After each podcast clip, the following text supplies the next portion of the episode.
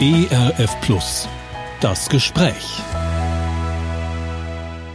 Was ist eigentlich evangelikal? Unter diesem Titel steht die heutige Sendung. Im Studio begrüßt Sie dazu Hanna Wilhelm. Schön, dass Sie mit dabei sind. Was bedeutet der Begriff evangelikal? Wie würden Sie diese Frage beantworten? Jemand, der zu dieser Frömmigkeitsbewegung gehört, würde vielleicht sagen, evangelikal bedeutet engagiert evangelisch. Ein Außenstehender verbindet mit dem Begriff vielleicht eher etwas Negatives. Schließlich berichten die Medien immer wieder über die Evangelikalen und das sind dann nicht immer nur schmeichelhafte Dinge.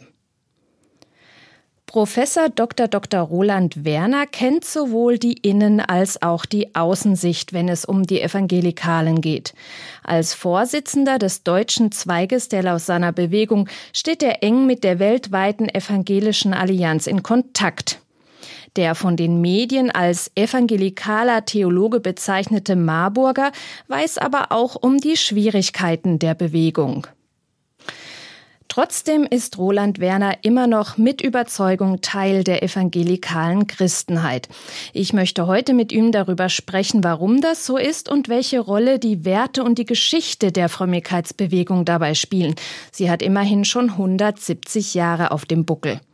Herzlich willkommen, Dr. Dr. Roland Werner. Ich freue mich, dass Sie sich die Zeit für dieses Gespräch genommen haben. Hallo, vielen Dank für die Einladung. Ja, wenn man sich Ihren Lebenslauf auf Ihrer Webseite mal anguckt, dann merkt man, dass Sie unheimlich vielfältig unterwegs sind. Sie sind Theologe, Sie sind Autor, Sie haben eine eigene Bibelübersetzung herausgegeben, Sie sind Afrikanist und Semitist. Man kann sie, glaube ich, auch mit Fug und Recht als Weltenbummler bezeichnen. Sie sind Deutscher, haben in den USA und in England gelebt. Sie waren aber auch in Ägypten und in Israel. Und sie sind in zahlreichen Verbänden engagiert, beispielsweise auch hier bei uns beim ERF. Was treibt Sie an bei so einem bewegten Leben? Ja, das hört sich jetzt, glaube ich, äh, spannender und mehr an, als es vielleicht ist. Man lebt ja immer nur jeden Tag äh, hintereinander. Aber in der Tat ähm, haben sowohl meine Frau Elke als auch ich relativ früh angefangen, uns über unsere örtliche Gemeinde hinaus zu engagieren, vor allen Dingen im CVJM. Dann, wir kommen beide aus dem Ruhrgebiet und haben uns dann im äh, Christlichen Verein junger Menschen, wie es dann hieß, im Westbund äh, engagiert und dann in Marburg in einer ökumenischen Gemeinschaft. Und dann kam das eine nach dem anderen, äh, Vorsitz vom Christevel. Was treibt mich an? Ich glaube, es ist einfach das Gefühl, wenn man jetzt Christ sein will und es auch ist, dann sollte das nicht nur im stillen Kämmerlein passieren, sondern dann sollte man sich auch engagieren. Und zwar sowohl im Bereich der Verkündigung als auch in sozialen Belangen. Mhm. Ja, Sie haben es gerade gesagt, Wort und Tat gehören zusammen. Damit wären wir ja auch schon mitten im Thema, was ist evangelikal? Für Evangelikale gehört eigentlich beides zusammen, das soziale Engagement und die Verkündigung des Evangeliums. Ich möchte jetzt ein bisschen in die Geschichte einsteigen, weil da merkt man das auch ganz gut, diese beiden Pole, wie die zusammengehören. Und ich finde es auch sehr hilfreich, wenn man die Geschichte der evangelikalen Bewegung kennt, wenn man sich heute als evangelikaler Christ, als evangelikale Christin vielleicht fragt, was macht eigentlich unsere Bewegung, unsere Identität aus?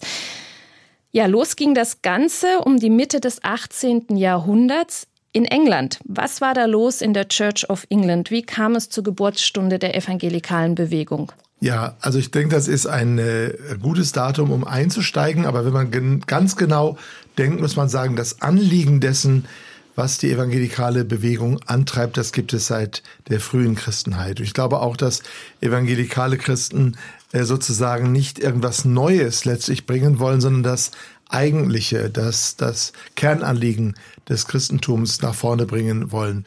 Aber dieser Begriff evangelikal, der stammt aus äh, dem anglikanischen Umfeld, also dieser äh, englischen Kirche, die äh, äußerlich katholische Elemente bewahrt hat, auch als Staatskirche bischöflich organisiert ist, aber gleichzeitig äh, auch in der Theologie reformatorisch ist. Und dann gab es auch da immer wieder neue Bewegungen, zum Beispiel die Dissenters, das sind auch diese Puritaner, die nach Amerika ausgewandert sind. Das wären quasi auch, wenn man so sagen will, frühe Evangelikale.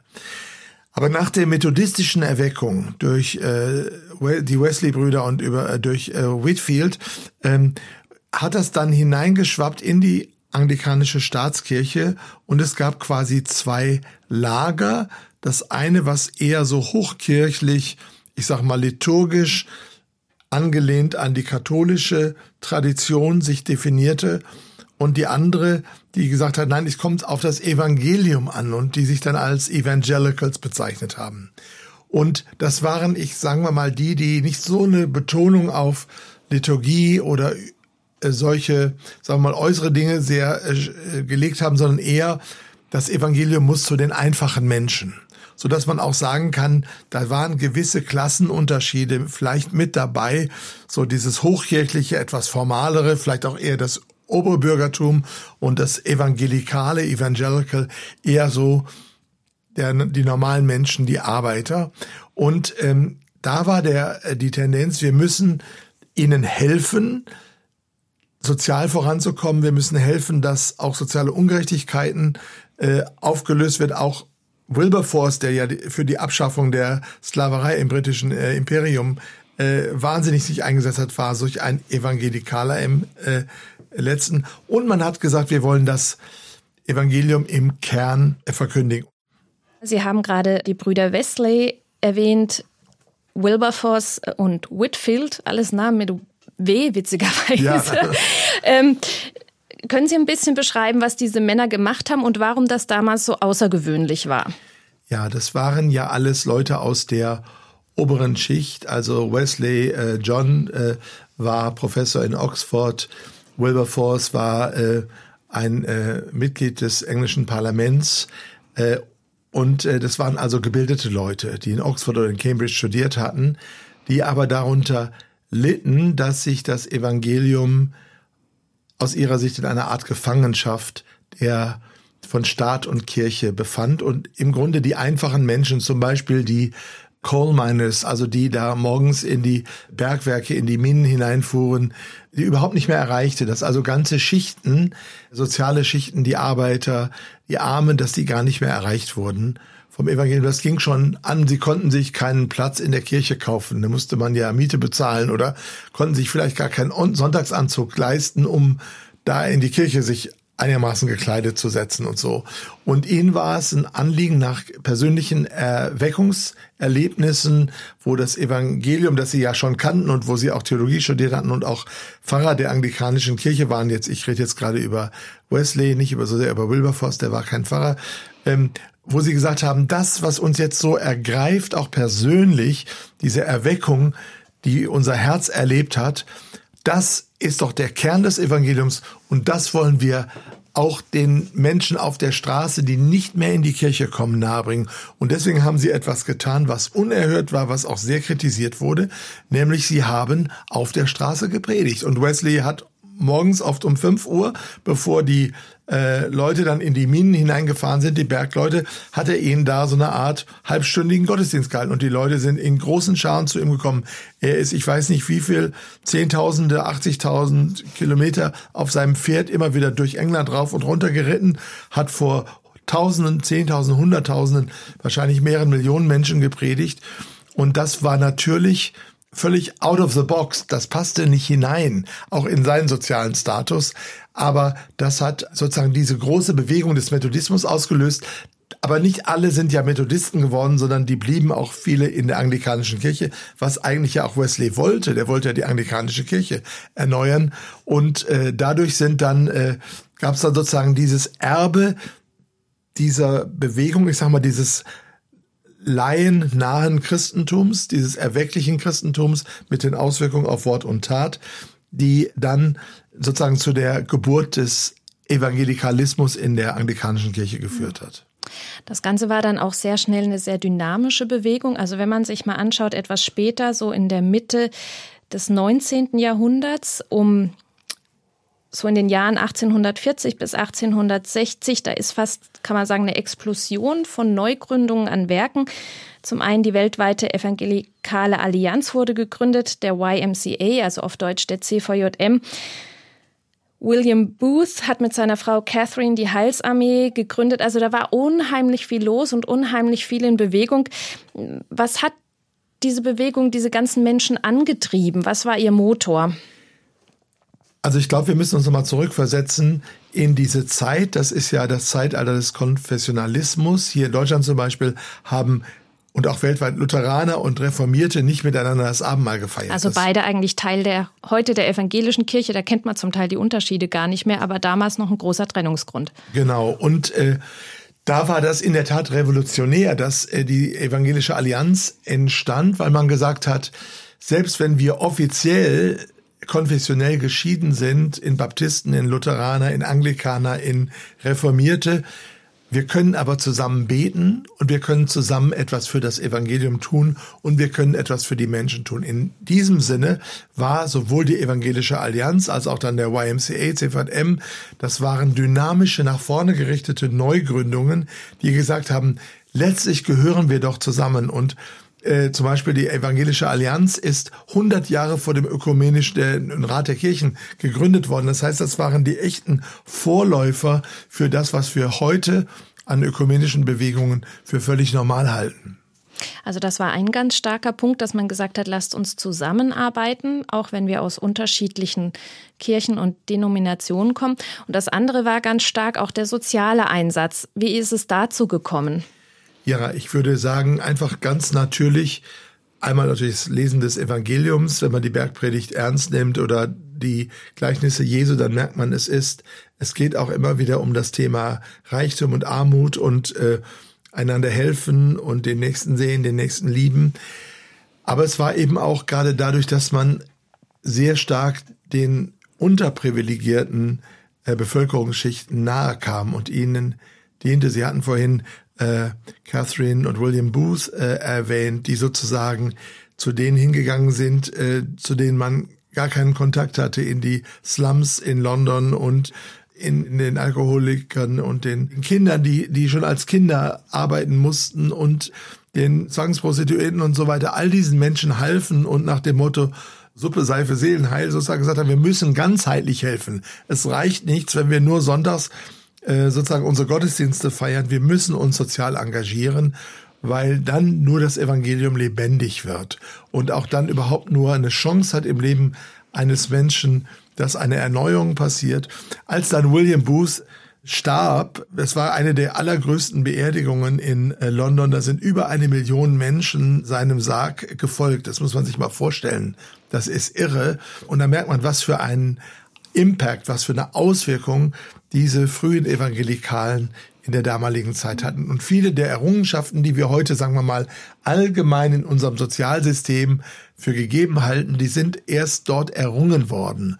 Wilberforce zum Beispiel habe ich schon erwähnt, die Abschaffung der Sklaverei im britischen Imperium, das hat im Grunde Wesley ihm auf dem Totenbett aufgetragen und Wilberforce hat sein Leben lang als Parlamentsabgeordneter sozusagen zu je, jeder öffentlichen Rede, wo er zu irgendeinem Thema sich geäußert hat, am Ende immer noch gesagt, und übrigens bin ich der Meinung, dass wir die Sklaverei abschaffen sollten, was sich damals die englische Aristokratie überhaupt nicht vorstellen konnten, weil die gesagt haben, wie können wir dann unsere Plantagen in, äh, äh, machen, wie können wir überhaupt äh, unser, unser ganzen Reichtum erhalten. Äh, wir müssen dieses System, das dürfen wir nicht ändern. Und äh, da waren es die Evangelikalen, die gesagt haben, das ist so konträr, wie könnt ihr sonntags in Gottesdienst gehen und das Abendmahl feiern und ihr seid Sklavenbesitzer. Das, das geht doch überhaupt nicht. Und das ist auch solch eine eine Sache, die die meisten Leute heute gar nicht wissen, dass die evangelikale Bewegung sehr, sehr sozialreformerisch war. Jedenfalls in diesen ersten 50, 80 bis 100 Jahren. Und ich denke heute in verborgener Weise nicht, vielleicht nicht ganz so laut, nicht ganz so sichtbar, doch an vielen Stellen auch, auch weltweit. Ja, jetzt haben wir lange von England gesprochen. Wie ist dann die evangelikale Bewegung eigentlich nach Deutschland geschwappt oder in die deutschsprachigen Länder? Ja, der Begriff evangelikal ist in Deutschland ja erst so in der Mitte des 20. Jahrhunderts oder so ab den 60er Jahren überhaupt bekannt geworden. Die Sache gab es aber schon längst und zwar im sogenannten Pietismus. Also das, was äh, auf der englischen Seite die Evangelicals waren, das waren in Deutschland die Pietisten. Und auch da gibt es ja äh, unterschiedliche Strömungen. Ich denke, eine sehr starke Wurzel ist äh, der Graf äh, Nikolaus Ludwig von Zinzendorf, mit seiner Brüdergemeinde in Herrnhut, die heißt wirklich Brüdergemeinde und nicht Brüdergemeinde. Ähm, und der, der hat da in seinem kurzen Leben äh, einen unglaublichen Einfluss auf ganz, ganz viele Menschen in Deutschland und weltweit und hat solch eine geistige Bewegung mit angestoßen, die dann weitergeführt wurde. Wer sich damit mehr befassen wird, wird dann es auch finden. Eine äh, ganz wichtige Rolle spielt die sogenannte Christentumsgesellschaft von Basel aus und im süddeutschen Bereich. Und dann gab es äh, diese pietistischen Erweckungen. Und ich würde sagen, da gab es einmal so mehr den ich nenne jetzt mal ein Fremdwort, den quietistischen, also diesen stillen, besinnlichen, für sich selbst, für die eigene Frömmigkeit vor allen Dingen wertlegende, auf darauf wertlegende Richtung. Aber es gab immer auch die soziale Seite und viele der großen Werke, auch Werke, die wir heute so haben als Diakoniewerke, sind aus dieser pietistischen Erweckung entstanden, die dann äh, im sogenannten alten Pietismus doch sehr stark verbunden war, ähm, auch mit, mit den äh, lutherischen Traditionen, jetzt primär im süddeutschen Raum, wo dann aber durch die Verbindung, und da kommt das 19. Jahrhundert rein, da kommt dann der Methodismus rein, da kommt dann der YMCA rein und die Evangelische Allianz, wo ja bei der Gründungsversammlung auch einige Deutsche da waren in London. Ähm, und die Verbindungen nach Amerika und nach äh, England hin vor allen Dingen, ähm, es einen neuen Schwung gab und dann entstand der sogenannte Neupietismus. Und dieser Neupietismus ist quasi der Vorläufer der evangelikalen Bewegung. Es gibt bis heute noch viele Menschen, auch bei uns, die sagen, ich mag das Wort evangelikal eigentlich gar nicht. Ich bin eigentlich Pietist. Und was heißt Pietist? Das kommt von Philipp Jakob Spener her, diesem Pfarrer in Frankfurt, der gesagt hat, ich habe fromme Wünsche an die Kirche, Pia Desideria. Und diese frommen Wünsche sind letztlich Wünsche zu einer Erneuerung der Kirche. Und er hat sich zum Beispiel die Konfirmation gewünscht, äh, dass also man nicht nur die Kindertaufe hat, sondern dass dann auch äh, die äh, Jugendlichen dann herangeführt werden an das, was eigentlich Glaube ist. Also, und da kann man auch wieder sehen, ein Beispiel dafür, dass viele der Dinge, die aus dem Pietismus herauskamen, im Grunde Standard geworden sind in der evangelischen Kirche, auch deutschlandweit. Mhm. Das heißt, es gab da eine ganz starke Wechselwirkung. Aber vielleicht noch mal ganz konkret, wann wurde dann in Deutschland die Evangelische Allianz gegründet? Also dieses bewusste Zusammengehen aus verschiedenen Konfessionen und Denominationen. Also die Evangelische Allianz in Deutschland ist schon in der Mitte des 19. Äh, Jahrhunderts gegründet worden. Die, die äh, da nach England gingen zu dieser ersten äh, Gründungsversammlung, die ja am Rande der Weltausstellung war in, in London, äh, die kamen zurück und haben gesagt, das brauchen wir auch in Deutschland. Wir brauchen auch hier das äh, konfessionsübergreifende. Und äh, dann gab's, es gab so mehrere, ähm, ich sag mal, ähm, Punkte in Deutschland, wo das entstand. Das eine war so mehr dieser westdeutsche Siegerländerbereich, wo es ja auch eine starke Erweckungsbewegung gab. Es gab dann in Berlin auch um den Grafen Bernsdorf und um manche andere eine Allianzbewegung. Und es gab auch sehr wichtig die Anna von Wehling, das war eine deutsch-schottische Adlige, die dann in Bad Blankenburg ein Heim gründete.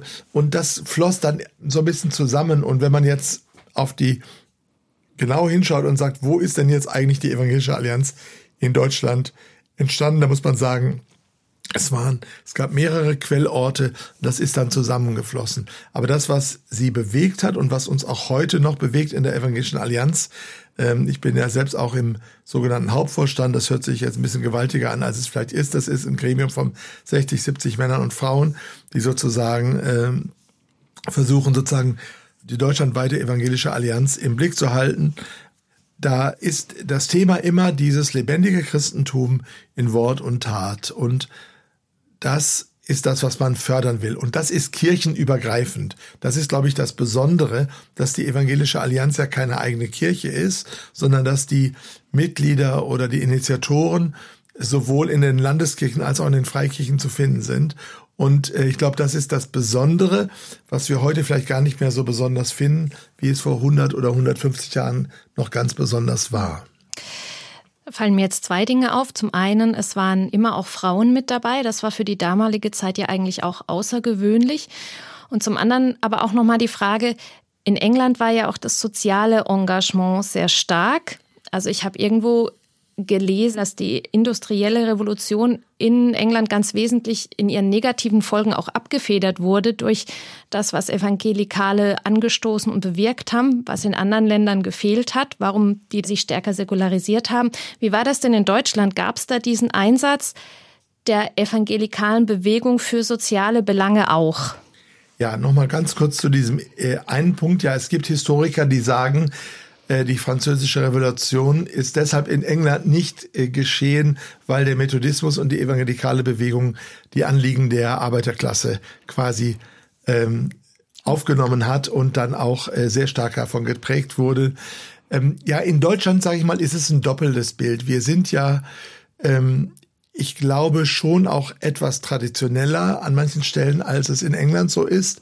Und ähm, man hat auch, äh, viele der Pietisten waren ja auch gleichzeitig lutherische Pfarrer. Und wir dürfen nicht vergessen, dass noch im äh, Deutschen Reich bis vor den ersten Weltkrieg die Pfarrer Staatsbeamten waren. Heute sind sie Kirchenbeamten, aber es waren Staatsbeamten.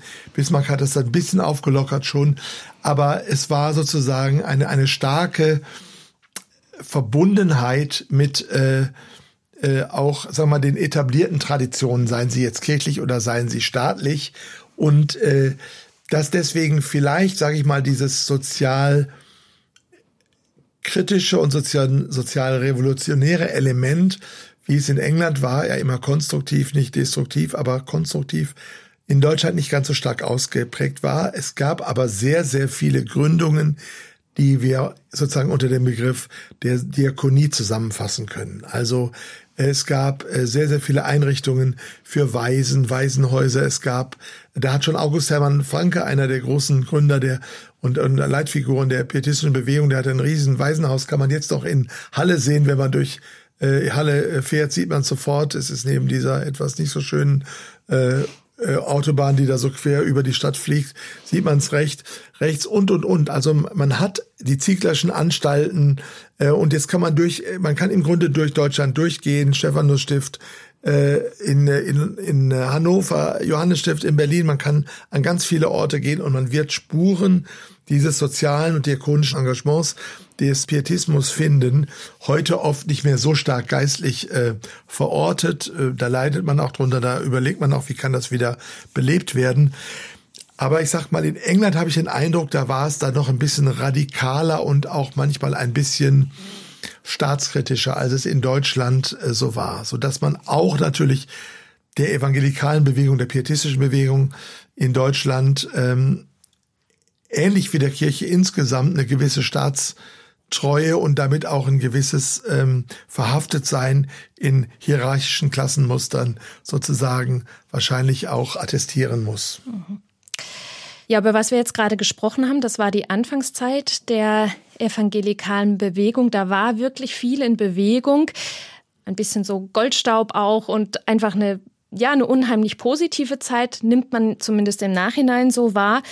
Aber Anfang des 20. Jahrhunderts fängt das Ganze dann an zu holpern und bekommt auch so gewisse Risse. Das hatte zum einen mit Auseinandersetzungen mit gewissen Strömungen mit der evangelischen Theologie zu tun, die damals vorherrschte. Und das hat dann wiederum auch zu Auseinandersetzungen innerhalb der evangelikalen Bewegung geführt. Was ist da passiert? Ja, also wir haben, glaube ich, schon von Anfang an immer auch Gegenbewegungen gehabt.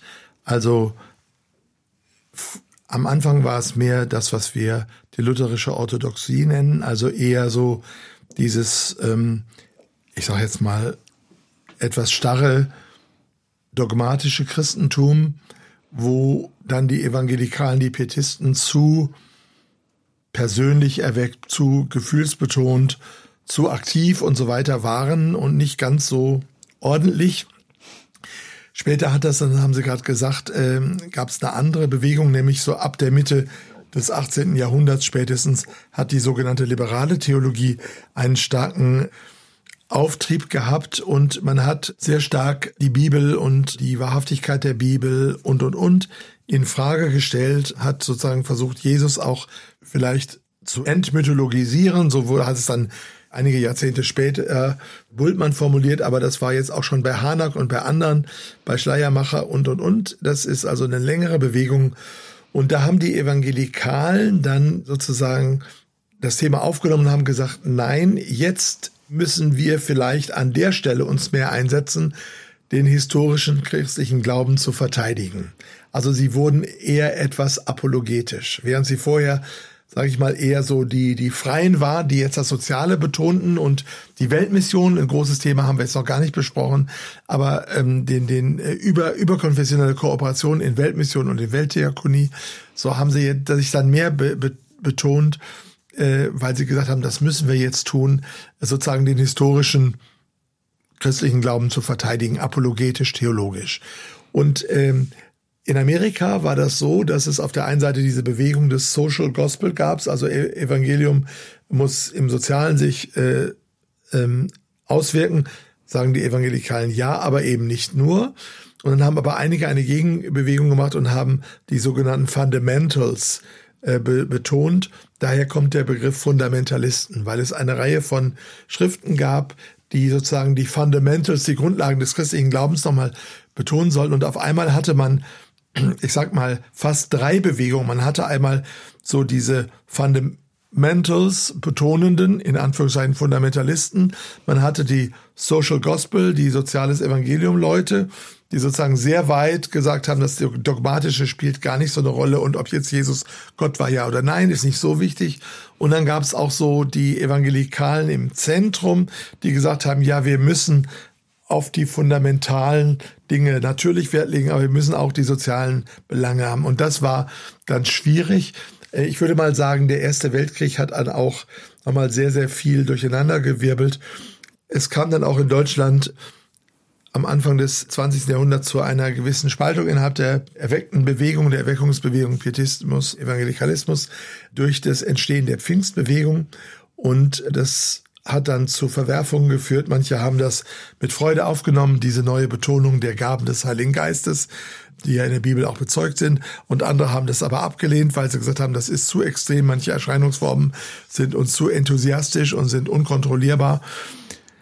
Dieser Riss ist jetzt in den letzten Jahren, Jahrzehnten, glaube ich, äh, sehr stark am Heilen und ist vielleicht schon ganz geheilt.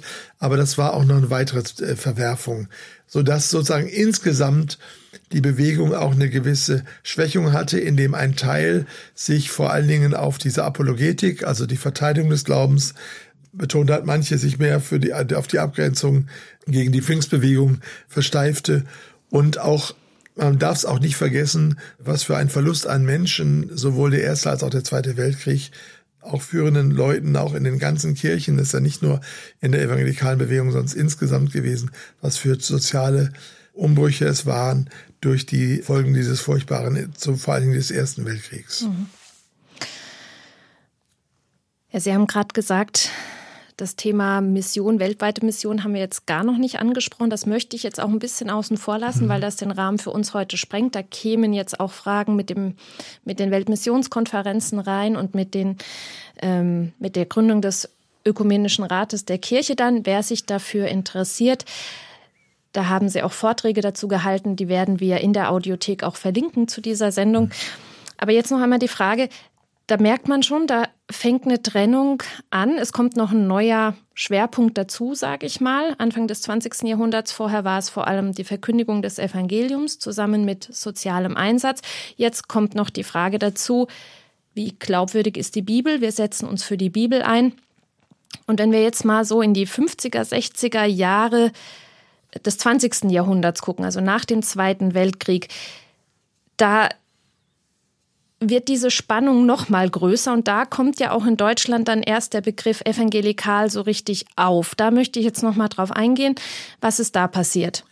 Ja, das ist in der Tat so. Also der Ökumenische Rat der Kirchen hat auch eine Wurzel in dieser letztlich evangelikal geprägten Weltkonferenz in Edinburgh 1910 aber in den folgenden Jahrzehnten und auch unter dem Einfluss des Zweiten Weltkriegs ähm, hat sich auch der Ökumenische Rat der Kirchen, die ökumenische Bewegung, äh, etwas verändert und die Evangelikalen fühlten sich nicht mehr so repräsentiert und haben dann eigene Strukturen geschaffen. Warum haben sie es? Also waren ja, weil sie den Eindruck hatten, dass es theologisch, ich sage einmal, zu sehr in die liberale Richtung gegangen ist dann wurde zum Beispiel im äh, Missionsrat, das war eine Teilbewegung des Ökumenischen Rats der Kirchen, ausgerufen in 60er Jahren ein sogenanntes Missionsmoratorium zu machen. Das heißt also, keine Mission mehr zu betreiben.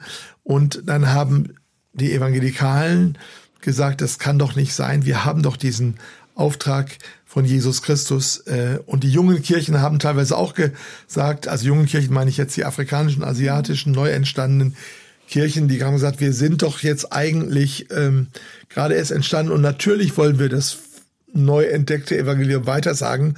Und so gab es dann eine, eine massive Trennung und sozusagen letztlich, man kann sagen, den Auszug der Evangelikalen ähm, aus der ökumenischen Bewegung damals. Und da sind eigene Strukturen entstanden, und zwar auf allen Ebenen. Da kam zum Beispiel der Berliner Kongress 1966, wo Billy Graham in Berlin äh, sozusagen die evangelikalen Kräfte weltweit zusammengerufen hat und dann der daraus entstehende und aber nochmal breiter aufgestellte äh, erste Lausanner Kongress 1974 in Lausanne ähm, haben sozusagen einen Teil dessen, was vorher die ökumenische Bewegung gemacht hat, aufgenommen, nämlich das Thema Weltmission, das Thema äh, Evangelisation und seit Lausanne dann auch wieder das Thema soziale Verantwortung. Ich denke, am Thema Mission, das wir jetzt ja nicht vertiefen wollen, kann man es aber sehr gut konkret zeigen. Im Ökumenischen Rat der Kirchen war so eher das, wir wollen darauf verzichten, direkte Mission. Ähm, wir müssen vielleicht äh, auch eher bewaffnete Aufstände, zum Beispiel in Südafrika oder in Namibia, unterstützen. Und dann andere haben gesagt, das geht ja wohl gar nicht, ähm, sondern wir müssen Mission machen. Und das waren so eher die Evangelikalen. Und ich glaube, da sind dann diese Doppelstrukturen entstanden. Und so dass wir heute zum Beispiel in Deutschland ja eine sehr starke Arbeitsgemeinschaft evangelikaler Missionen haben mit vielen, vielen, vielen Werken. Die gibt es aber erst seit 50, 60, 70 Jahren. Vorher wären die Menschen, die sich da engagieren, automatisch in den, ich sag mal, historischen Missionswerken gewesen.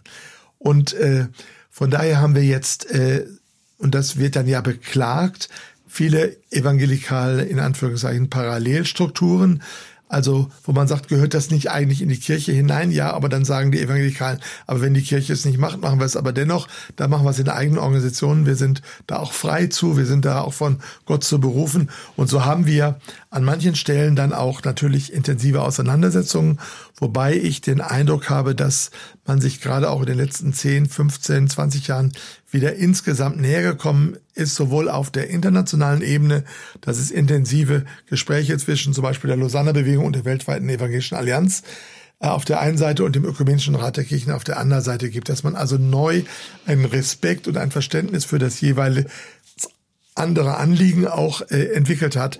Und ich denke auch auf der Ortsebene ist das an vielen Stellen so. Und vielleicht noch ein letztes, wenn man natürlich weltweit das Christentum an schaut, ist der Evangelikalismus auch vor allen Dingen in der äh, charismatischen und pfingstlichen Ausprägung äh, das Vorherrschende. Also natürlich unser Blick hier in Deutschland ist, sag mal, eher so eine liberale oder eher landeskirchlich geprägte Theologie ist das Normale und die Evangelikalen sind die Exoten.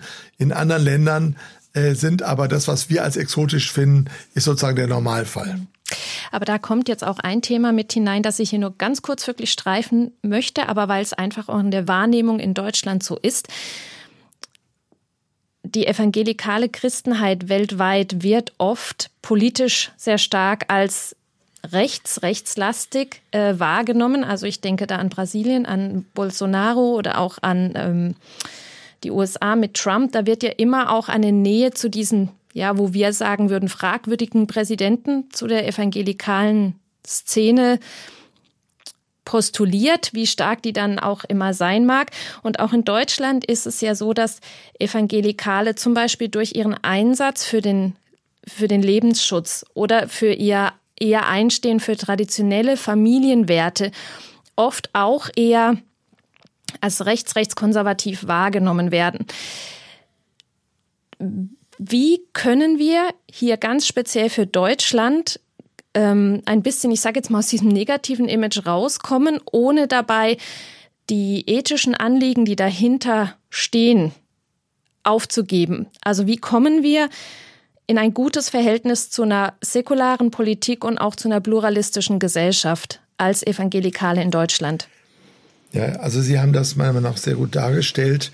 Ähm, ich bin jetzt oft auch in den USA und die Menschen, mit denen ich dort zu tun habe, die evangelikalen Leiter, ähm, sind eher nicht so geprägt, dass sie jetzt die absoluten Trump-Fans sind, sondern eher Kritiker.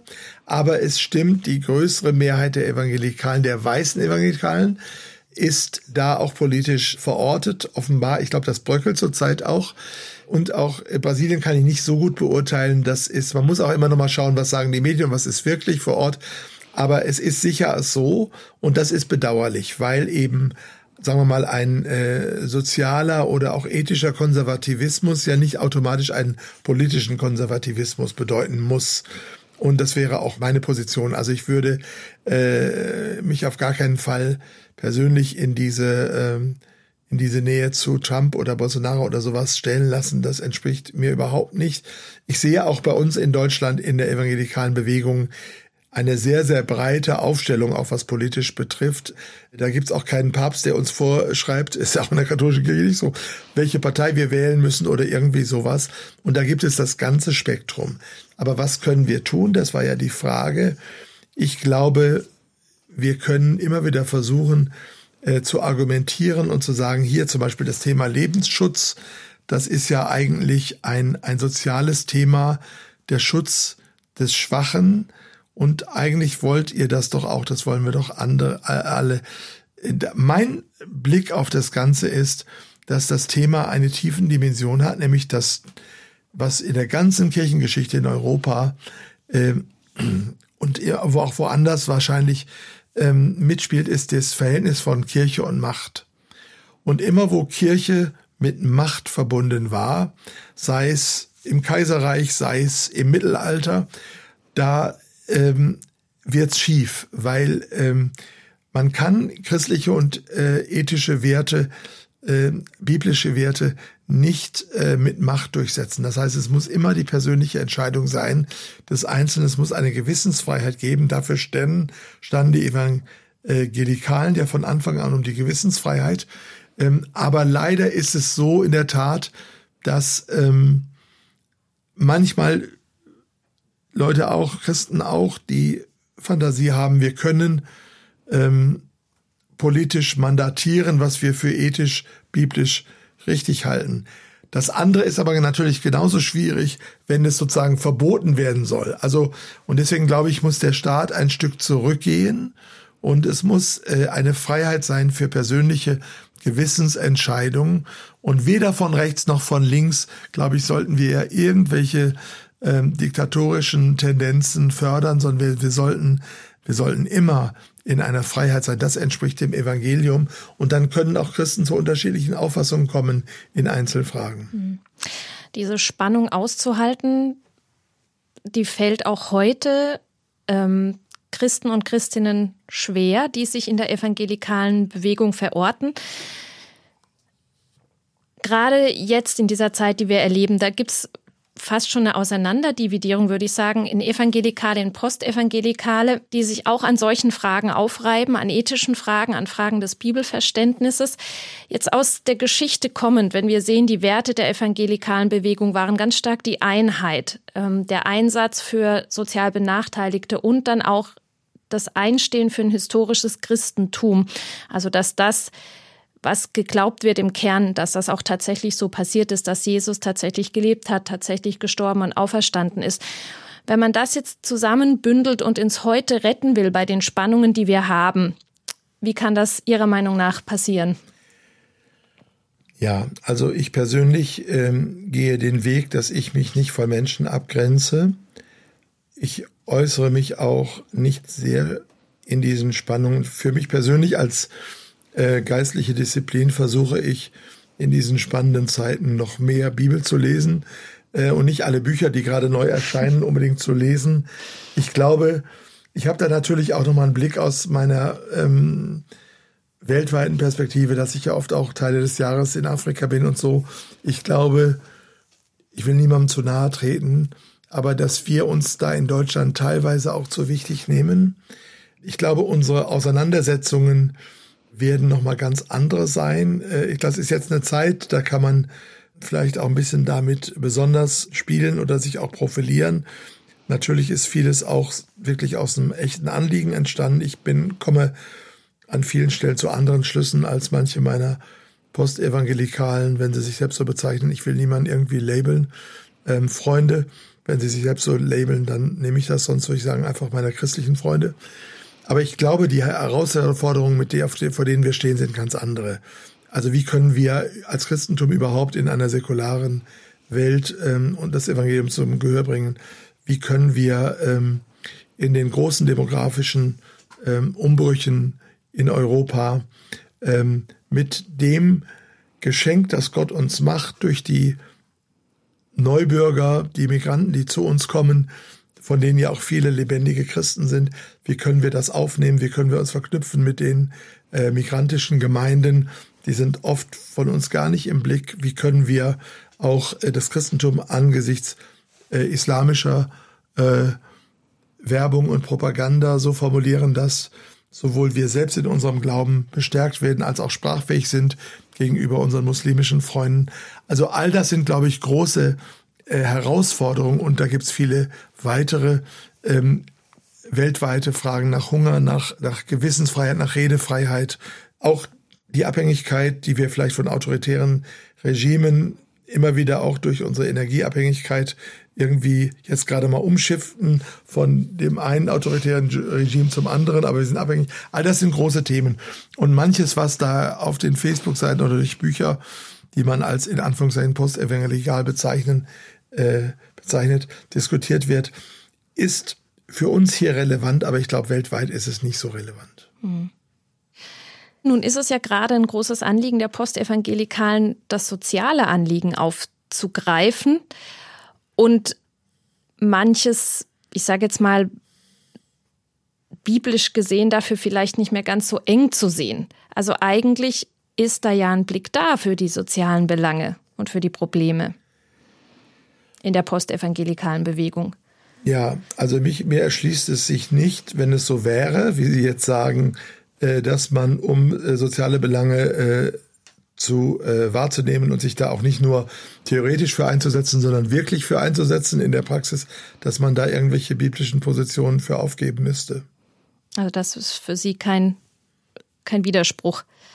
Nein, sondern die Wurzel, wir brauchen eine Wurzel und die Frage ist immer, was ist letztlich äh, äh handlungsdenk- und fühlleitend? Also wo habe ich meine Verankerung ich will jetzt nicht sagen meine Autorität, kann man vielleicht auch sagen, aber ich sage mal meine Verankerung. Für mich ist das die Bibel und zwar im evangelikalen Sinne und das bedeutet für mich im eigentlich christlichen Sinne. Vielleicht noch diese Sache mit dem Evangelikalismus will man ja eigentlich nicht etwas Neues schaffen, sondern man will, wie Sie ja schon sehr schön gesagt haben, das historische Christentum zum Leuchten bringen. Das heißt also, es geht ja nicht darum, irgendwas Neues zu erfinden, sondern auf den Kern zu gehen. Und äh, wie er in der frühen Kirche zum Beispiel noch sehr deutlich war. Und deswegen bin ich auch in den letzten zehn Jahren sehr, sehr stark dazu gekommen, für mich persönlich die äh, Schriften der frühen Christen zu studieren. Ich glaube, dass wir da ganz, ganz viele Antworten auch auf die äh, Zerwürfnisse und die großen Fragen unserer Zeit finden. Mhm. Und es ist das leider sehr unbekannt, sei es bei Liberalen, sei es bei den Evangelikalen, kreisen. Wir brauchen eine neue Entdeckung der Kirchenväter, sprich der Christenheit, bis etwa äh, um das Jahr 300 zur konstantinischen Wende, als das Staatskirchentum anfing. Ja, also auch dieser Blick in die Vergangenheit, um eine Perspektive oder auch Handlungshilfen für heute zu bekommen. Ich möchte ganz abschließend jetzt noch eine Frage stellen, was der evangelikalen Bewegung auch immer wichtig war, war das persönliche Christus Bekenntnis. Sie selber ähm, bezeichnen sich auf ihrer Webseite auch als Jesus-Freund. Also es ging ganz stark immer auch um die Person von Jesus Christus. Warum die Betonung von Jesus im Zentrum des Glaubens? Warum hat den Evangelikalen ein allgemeiner Gottesglaube ein gutes moralisches Leben? Warum war das diesen Christen oder ist es bis heute nicht ausreichend? Warum betont man, dass es so wichtig ist, eine persönliche Christusbeziehung zu haben? Ich glaube, eine Lektüre des Neuen Testamentes erlegt das nahe. Jesus sagt, komm, folge mir nach und äh, wer an mich glaubt, wird das ewige Leben haben. Äh, Jesus fragt äh, Petrus nach Johannes 21, hast du mich lieb? Also diese Jesus-Zentrierung wiederum, glaube ich, ist keine evangelikale Erfindung, sondern der Kern des Christentums. Im apostolischen Glaubensbekenntnis ist das der zweite Artikel. Ich glaube an Jesus Christus. Glaube hier im Sinne von ich vertraue gemeint.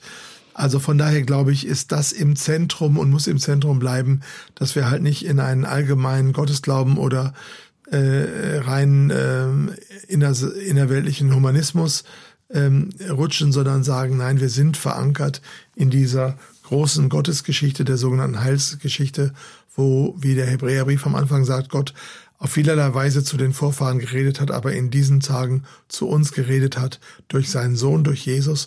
Und deswegen ist der Fokus auf Jesus ganz zentral. Ich glaube, fürs gesamte Christentum und ich glaub, würde auch sagen, viele nicht evangelikal sich nennende Schwestern und Brüder würden das genauso betonen, dass es letztlich auf Jesus ankommt. Mhm. Ja, ich fasse noch mal kurz zusammen. Wesentlich für die Geschichte der evangelikalen Bewegung und auch wesentlich für ihre Zukunft.